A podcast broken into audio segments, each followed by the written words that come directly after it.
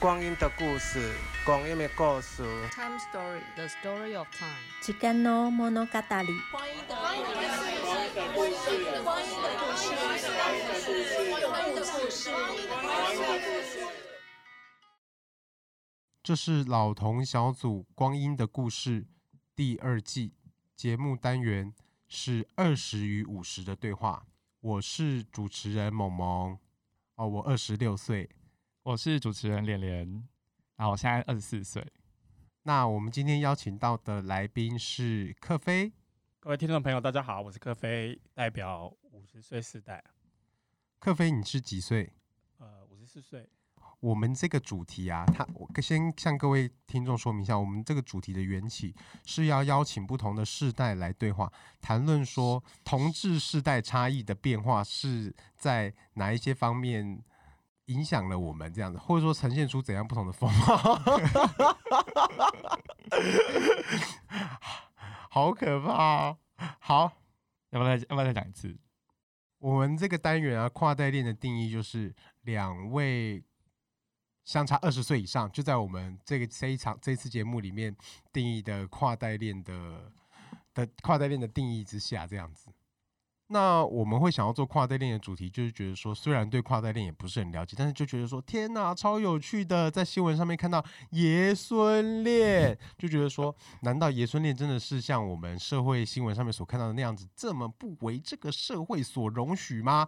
真的会撕裂家庭吗？还有对我们的价基本价值观有这么大的冲击吗？所以呢，就觉得说好，那很想要了解。虽然异性恋的爷孙恋那是他们的事，但是我们同志的跨代恋又是有可能是会面临哪一些挑战，还蛮想知道的。这样，那我们现在就请克飞来描述一下她的感情的缘起啊，还有她跟她男朋友平常互动的方式这样子。那克飞，你有没有什么比较想要讲的一些小故事？呃，其实我觉得就是在交往的时候，并没有特别去设定什么。那就是交往之后最常被问到就是，哎、那你们年纪差那么多，我和我男朋友年纪差二十四岁，刚好两轮，那就会有很多人问我们说，哎、年纪的差别会不会对你们的相处带来什么样的问题啊？有没有什么特别需要调试的地方？那这个问题我觉得一天到晚被问哦，然后，呃，我个人认为说两个人相处对我来讲，其实呃。就是最重要的是，这个人跟你能不能有好的互动。那那个互动包括了，呃，你们平常沟通的方式啊，或者说你们对事情的想法，还有你们日常生活能不能有一些共同的话题可以聊。那因为我们呃在一起九年，但其实其中有很多的时间都是在这个呃，其中有很多的时间都是远距离的关系。可是虽然远距离，但是我们呃。每个礼拜一次的视讯哦，他现在在国外念书，呃，其实永远都会有聊不完的话题。那我觉得这个是很重要的一件事情。如果两个人相处，其实呃不能有共同的话题可以聊，然后不能一直对很多生活里面的事情产生兴趣，其实可能就会有呃不知道怎么相处的议题。嗯，所以最重要的是这个人跟你能不能呃。有共同的兴趣，然后有共同的话题，我觉得这个比年纪的差距是更重要的。那克菲，我蛮好奇，就是你男朋友他现在是几岁？他现在三十岁。那你们就是你认识他是九年前的时候认识他的？当时他二十一岁啊，他念大四。他念大四。嗯。那你们那个时候是怎么会认识？呃，其实这个讲起来蛮有趣的，就是二零一一年的时候，刚好是呃，互加盟的前身就是真爱联盟。呃，正在台湾发动联署，在阻挡那个校园里面的呃性别教育的那个事件。那当时呢，呃，我男朋友他对这些公共议题向来也都是很关心，所以他就投诉到一个网络媒体。那这个网络媒体刊出他的文章的时候，就是也登了作者的照片。当时我转贴这篇文章的时候，我就写说：“诶，这个作者看起来蛮可爱的。”结果没想到这个。这个评语呢就被我们共同的朋友看到了。后来这个共共同的朋友呢就跑到他 PDD Two 的各版去，然后就开玩笑跟他讲说：“哎，某大叔每次转贴文章的时候啊，都是写这个呃文章的摘要啊，或者是写对这个议题的评评论这样子。为什么转贴你的文章的时候是讨论作者长得很可爱这样子？然后后来因为我们还有其他共同的朋友，然后就互相加了脸书还有扑浪。可是加完之后，其实大概有整整两三个月的时间，我们其实也没什么互动。那一方面是我也很忙，一二方面是他也很忙。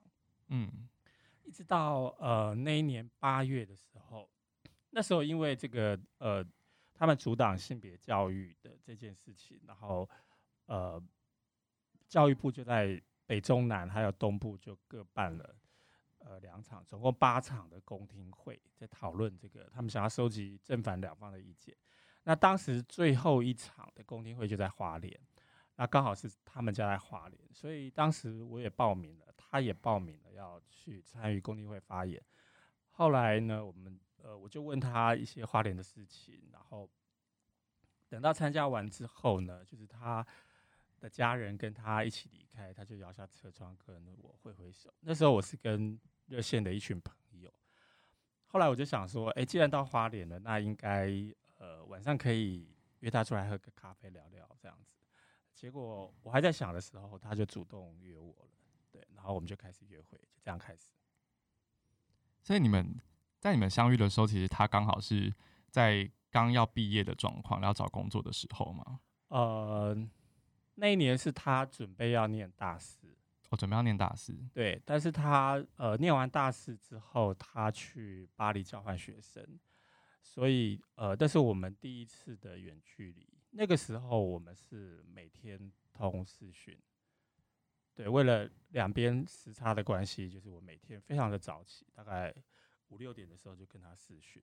那我们回到话题，就是说，那克菲你会不会觉得说，同志的跨代恋啊，是在日常生活当中，其实会听到一些流言蜚语。你有没有听过一些不了解的人对你所说的一些难听话？还有你怎么看待这些事情？呃，其实对我来讲，就是两个人的事情，其实就是属于自己的事情，所以我没有特别去觉得别人有什么负面的评评价。但是，呃，很普遍的是，就是我前面讲的，大家一听到你们年纪的差距，第一个就会一直问你。大概很多人都会问，那你们相处有什么问题呀？年纪差这么多，所以我觉得那个呃问题的背后也显示大家其实对跨代恋有很多的刻板印象或很多的呃不了解，所以才会问出那些议题。那当时我们选择在一起，其实对我来讲啦，我没有特别去设定年龄这件事情。呃，那当然我我男朋友他本身是大叔控，就是他一直都是喜欢熟男。这个是蛮清楚的一件事情，对。那我觉得，呃，他吸引我的地方是在于他对不管是感情的事情，或对自己的事情，或对社会的议题，他一直都是一个非常有主见的人。那那个主见其实代表他，呃，某一部分其实是很有很成熟的一些想法。那我觉得这个可以，呃。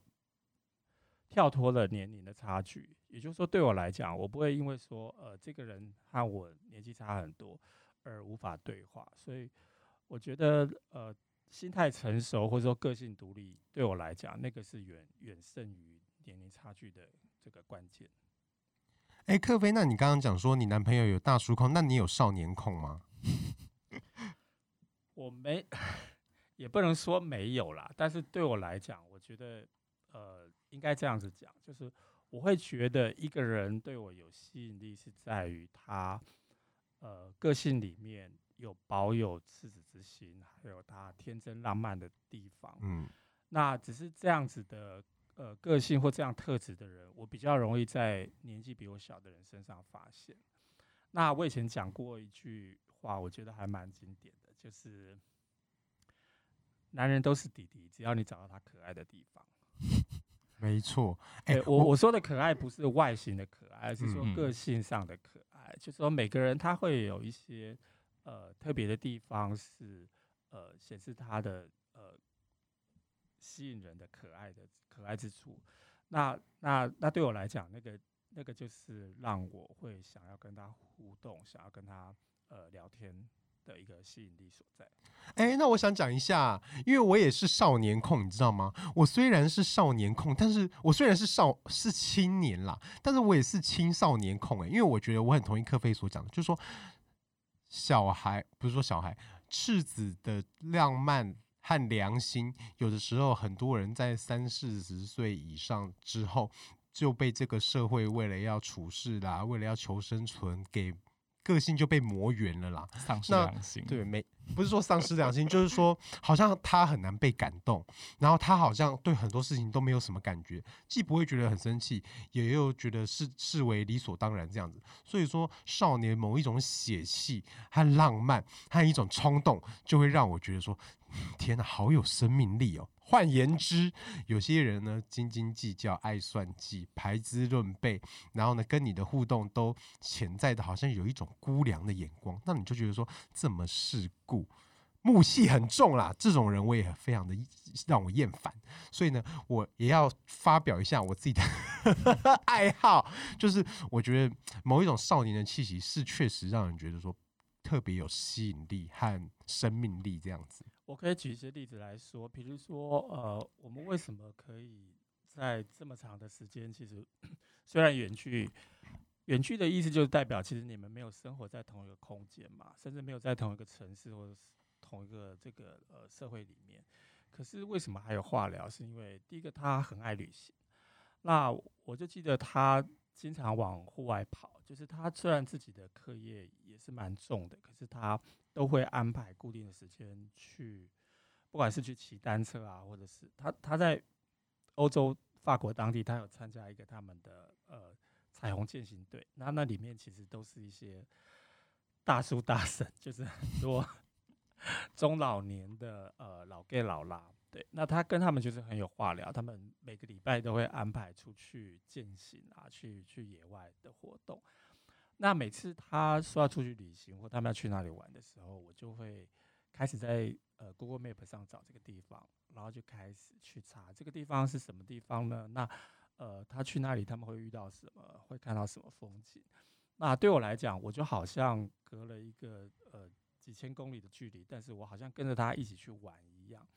那有时候比较有趣的是，呃，如果我们这个视讯的时间就刚好是大家旅行的时候，他有时候就会开着直播，就是告诉我他现在看到了什么，然后看到什么风景啊，看到什么有趣的事情啊。然后我们两个也都喜欢猫，所以呃这些话题其实一直都是永远聊不完的事情。对，那当然我们对公共议题的兴趣也是常常我们可以在呃视讯里面互相去交流意见啊，交换彼此的看法。那我觉得这个东西其实就是人的呃呃赤子之心嘛，就是你对世界的新的事情、没有遇过的事情、没有去过的地方产生好奇跟感动，然后你就永远都有那个活力去做这些事情，而不是说呃死气沉沉，然后就对很多事情都没有兴趣。那那让我就会觉得好像失去那个吸引力。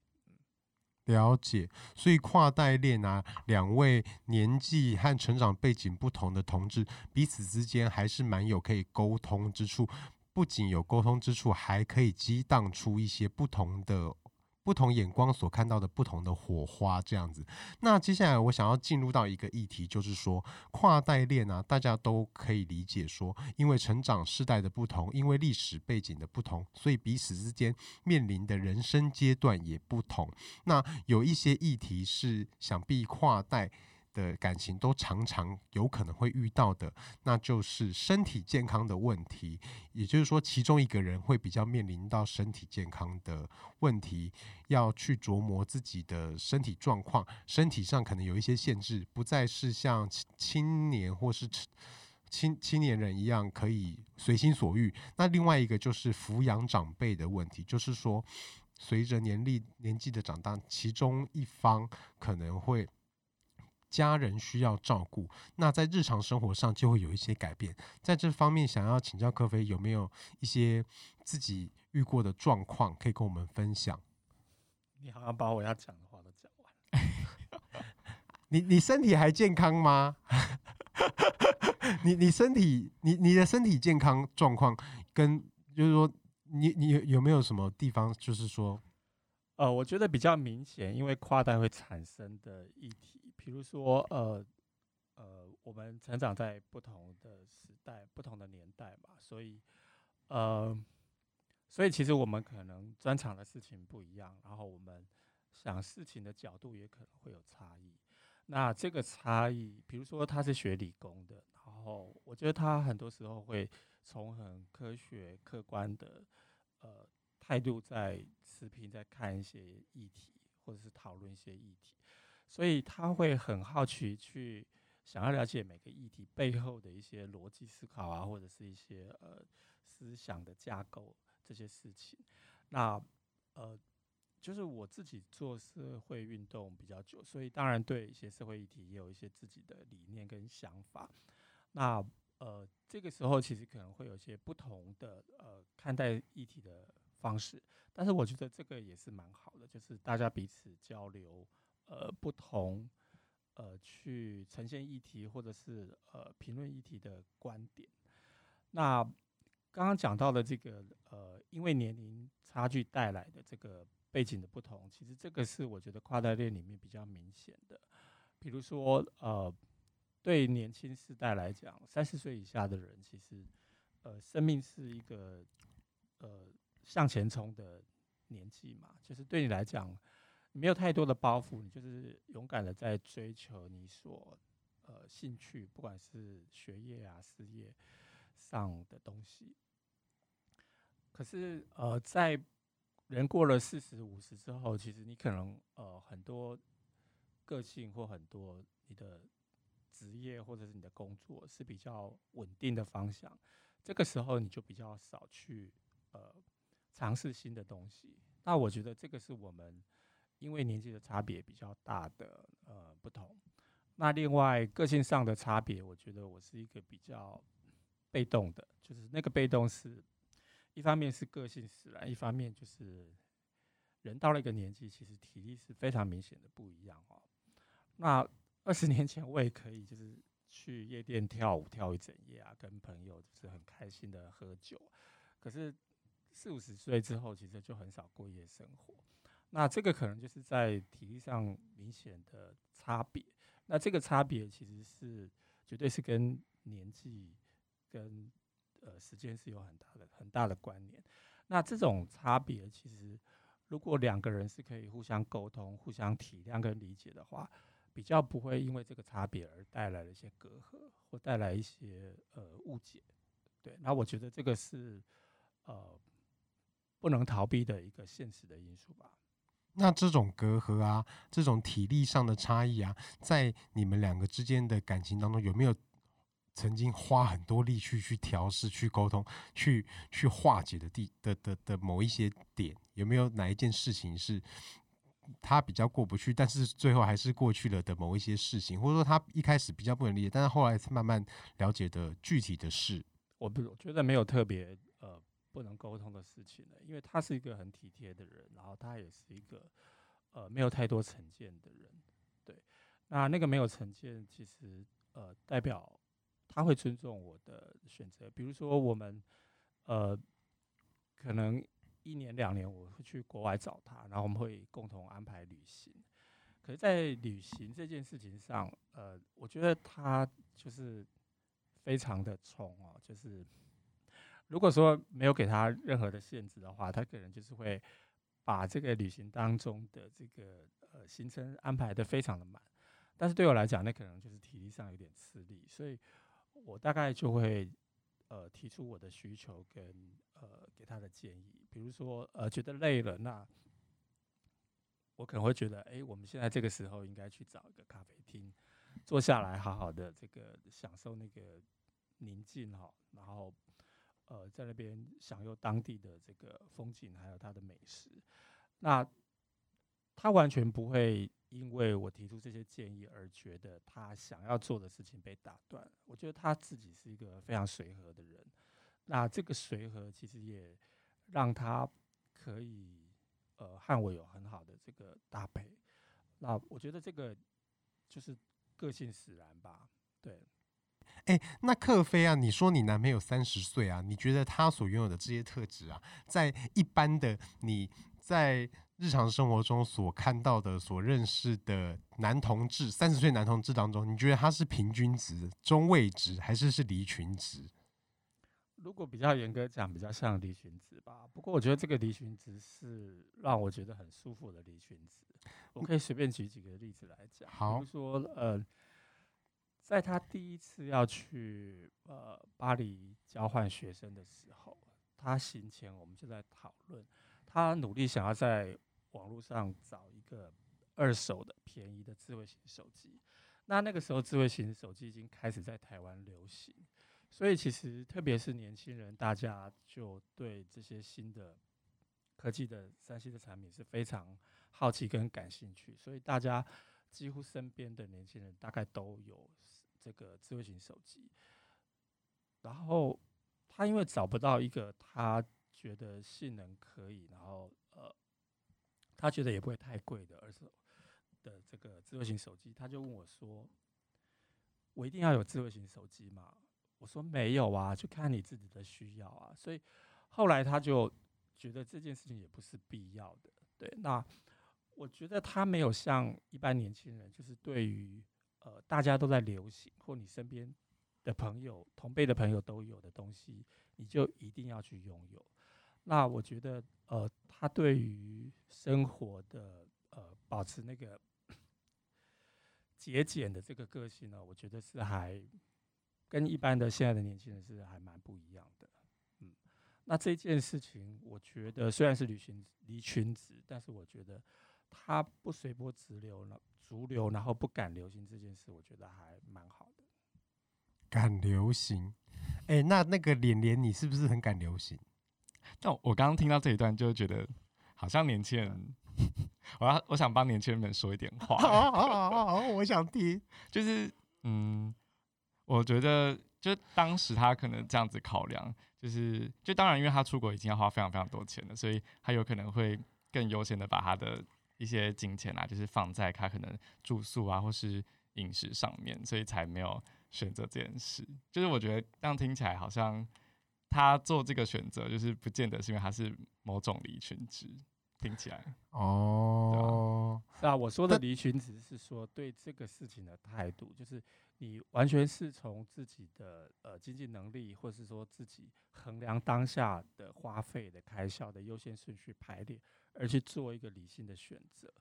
对，可是有一些人他可能他不知道他为什么要这个东西，只是因为哦我的同学都有，我的好朋友大家都有，然后至于我自己需不需要这个东西，或我现在经济能力允不允许，我现在马上花那么多钱去买这个这个呃山西的产品，可能就不是他。他重要的衡量标准，那我是觉得这种对待呃呃金钱的处理方式的态度，让我觉得他跟身边的人可能年轻人可能不太一样，是比较成熟的处理方式。对啊，我觉得就是一个一个很很务实或者是说很理性的处理方式，是还蛮务实的。嗯，那我蛮好奇，就是呃，因为因为刚刚听起来就是对方是个非常体贴的人，那。你自己，克菲你自己在交往过程中，就是你有没有曾经担心过，说自己有什么样子的，就是因为你到这个年纪了的一些事情或是想法，对方有可能会不接受？就你是否曾经担心过这件事情？嗯，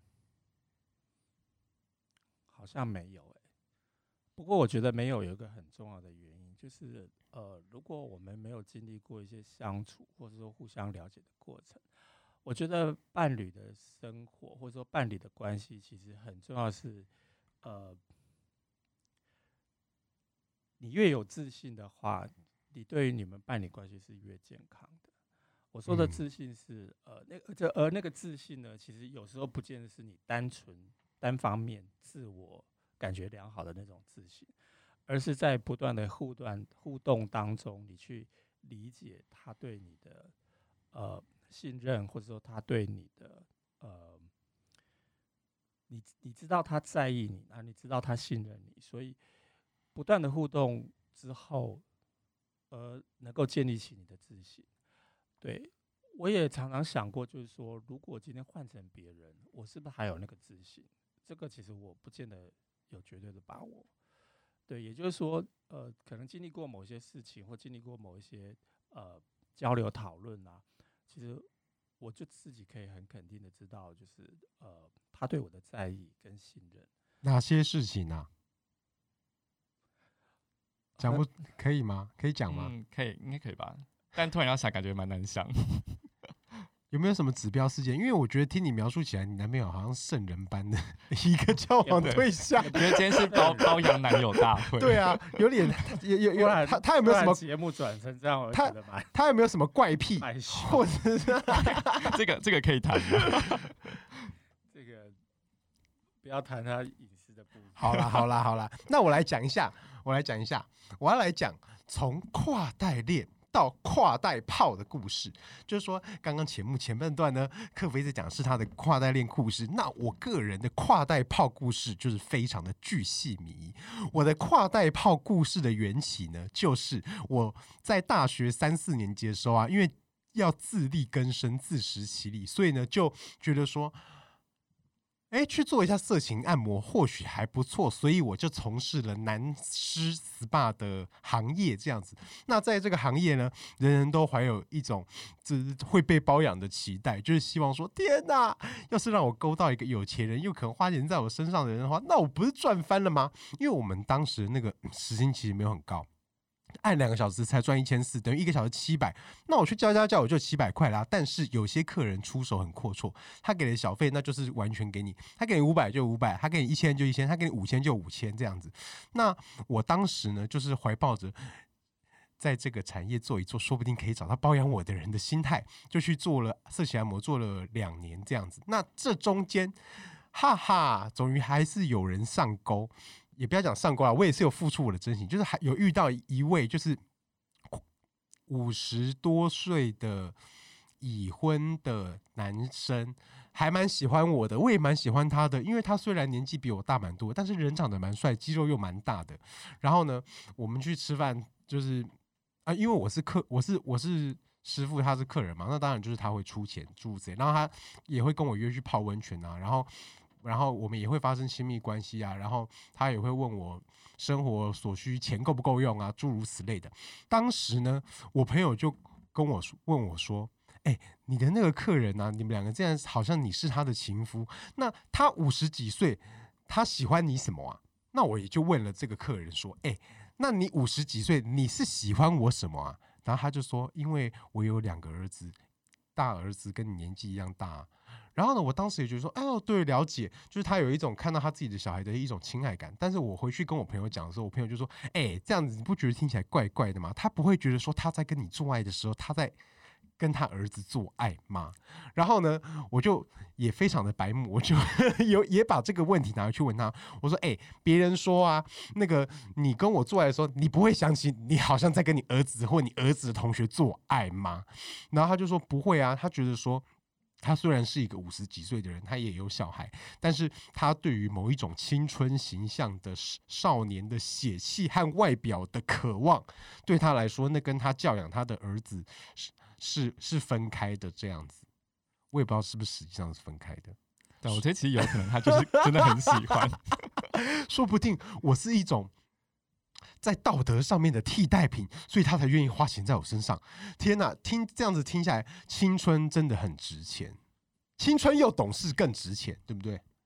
如果青春的话，那可以骗到跨代炮，不是骗到，可以换到跨代炮。那青春又懂事呢，就可以换到跨代恋兼跨代炮。换言之呢，就是会很炙手可热喽。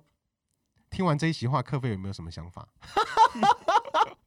我很好奇克菲的答案。对，对我来讲，就是两个人互相吸引，然后有对彼此身体的欲望，那就是就是他的某些特质吸引到你嘛，那你刚好也也也吸引到他，所以对我来讲，那个年纪真的不是什么太大的问题。哎，对你，你就算是呃同年纪的人，你也有某一些你喜欢的身体不喜欢的身体，嗯，对啊，所以我觉得还是回到那个，我我我真的不太会用夸代炮去形容这样的事情，只是这件事情为什么会特别变成一个呃，大家听起来好像很特别，就是因为在男同志的圈子里，其实有很严重的年龄歧视吧。然后那个年龄歧视，我觉得是对于呃老的排斥，也因为那个对老的排斥，所以其实你只要到了过了某一个年纪，其实可能交友啊，或者是呃使用交友 APP 社交软体的时候，你就会发现有很大的阻碍。那个阻碍，呃，我有时候开玩笑说，呃，到底怎么样界定这个呃中老年的这个划分？我就开玩笑说，如果有一天你发现你在交友软体上必须要把你的年龄减十岁、减十五岁的时候，那就代表你进入那个年年纪了吧？就是你如果真的很诚实的写上你真实的年纪，可能你大概永远都不会有机会有人理你。哦，你是有这样子的经验吗？这个太普遍了。哦，但是也也有人，就像雨莲讲的是，是是喜，还还有就像你男朋友一样，是喜喜欢。中中老年了，熟男啦，狩猎狩猎熟男啦，熟男狩猎。但是千分之一或万分之一。对啦，对啦，这次真的比例比较少。就是我觉得克菲讲的蛮有道理，就是说这个社会和这个主流的文化啊，都是一个眷恋青春的文化。那眷恋青春好像是人之常情，因为青春有很多活动力、生命力，怀抱很多梦想。那老。老老年衰老好像就给人一种世故啦、木气的印象，这样子，所以我觉得眷恋青春在这个社会上是还蛮普遍的。但是眷恋青春是不是就一定会去排斥中老年，或者说就怀抱一种对中老年的焦虑，那也就不一定。但是我相信，排斥和着和和焦虑于衰老是。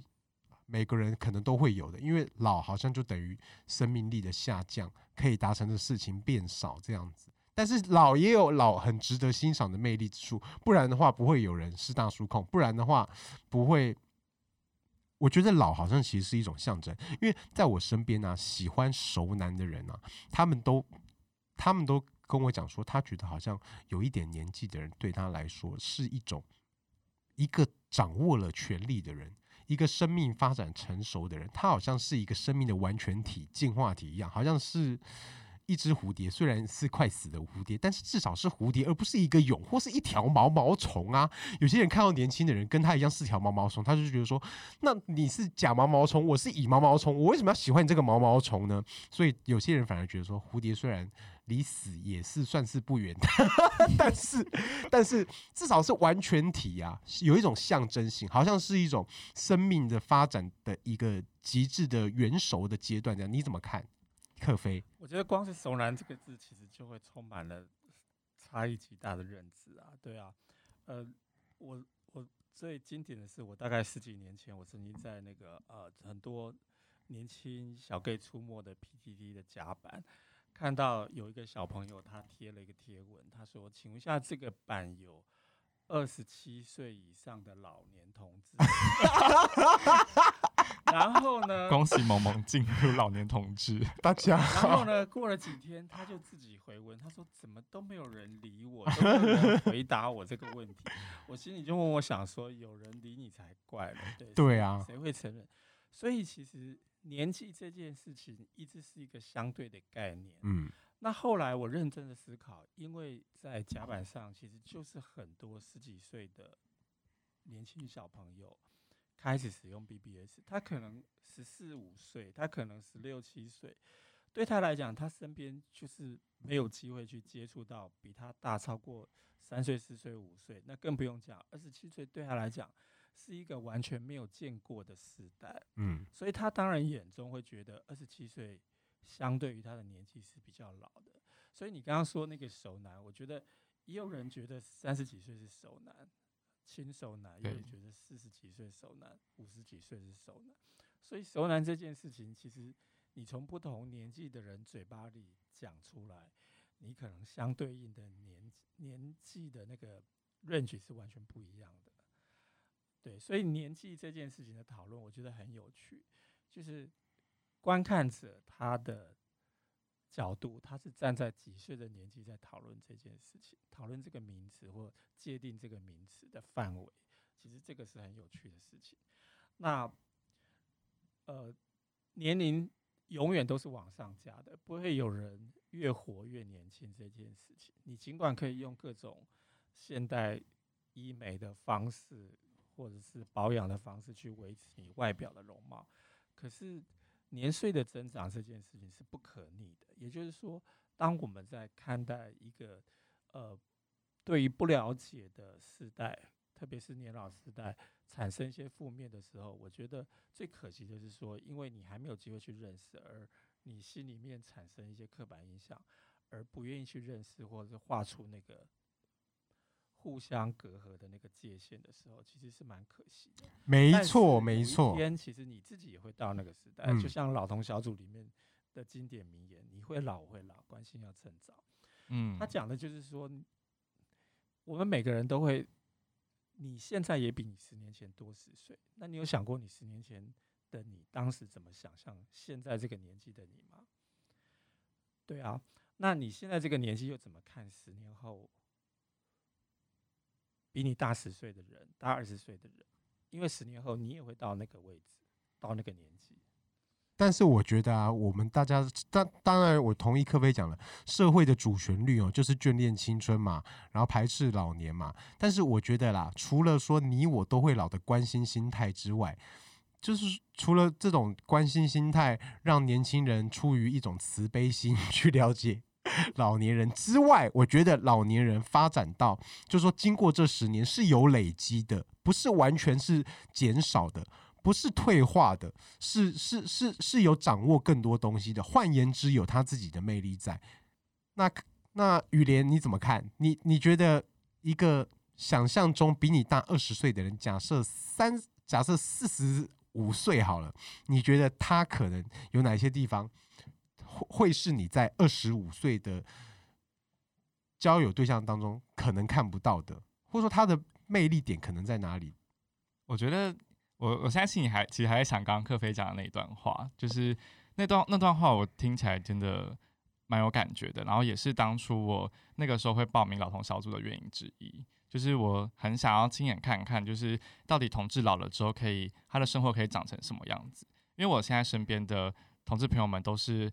二十三到二十五岁之间呐、那大家其实就会有时候就会想说，好，以后就现在同婚都通过了，以后我们会结婚吗？我们会不会可能买房子、啊？会不会去领养小孩什么的？就是那个未来的图像，其实对我们来讲还是蛮未知的，所以我也会很想要去呃知道说五十岁、六十岁的人，这些这些同志们他们的生活是长怎样？就是他们还是一样会在公园里面。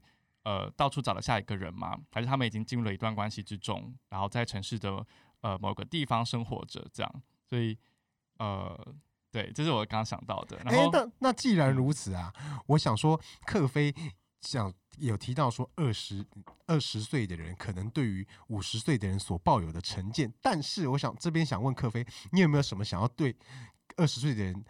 促销五十岁的一些标语，就觉得说，哎、其实五十岁的人有以下这些特质，他一开始没告诉你，其实他这些很棒，或者说普遍存在于五十岁的人的魅力可能在哪里？有没有自信的说，告诉我们？我觉得年纪的差别不只是因为说他吃过的盐比你吃过的饭多，因为这个是非常呃老掉牙的一个八股的说法。可是呢，因为年纪的不同，其实他们经历了不同的时代，看过不同的风景，而这些不同的风景，在他心里面会产生呃人生不同的影响。这些不同的影响可能会累积出一些智慧，而让他看待生命或看待呃伴侣关系当中很多事情是不一样的。嗯，对。那我觉得这个呃是你值得去认识和你不同时代的人的一个可贵的地方。我完完全同意，就是我觉得说，见多识广的人在看待事情上面的风华，常常会给给会给我和我身边的人都觉得说，这个人跟我身边的其他同龄人不一样，那一种不一样是让我们觉得特别有魅力的地方。那我们今天就到这边，谢谢，谢谢，谢谢。嗨，大家好，这里是同志咨询热线，我们是台湾第一个立案的同志组织，我们有八个不同的工作小组，提供各式各样的服务给同志社群。有你的捐款支持，我们可以为台湾的同志做更多。也欢迎到脸书和 IG 追踪我们哦。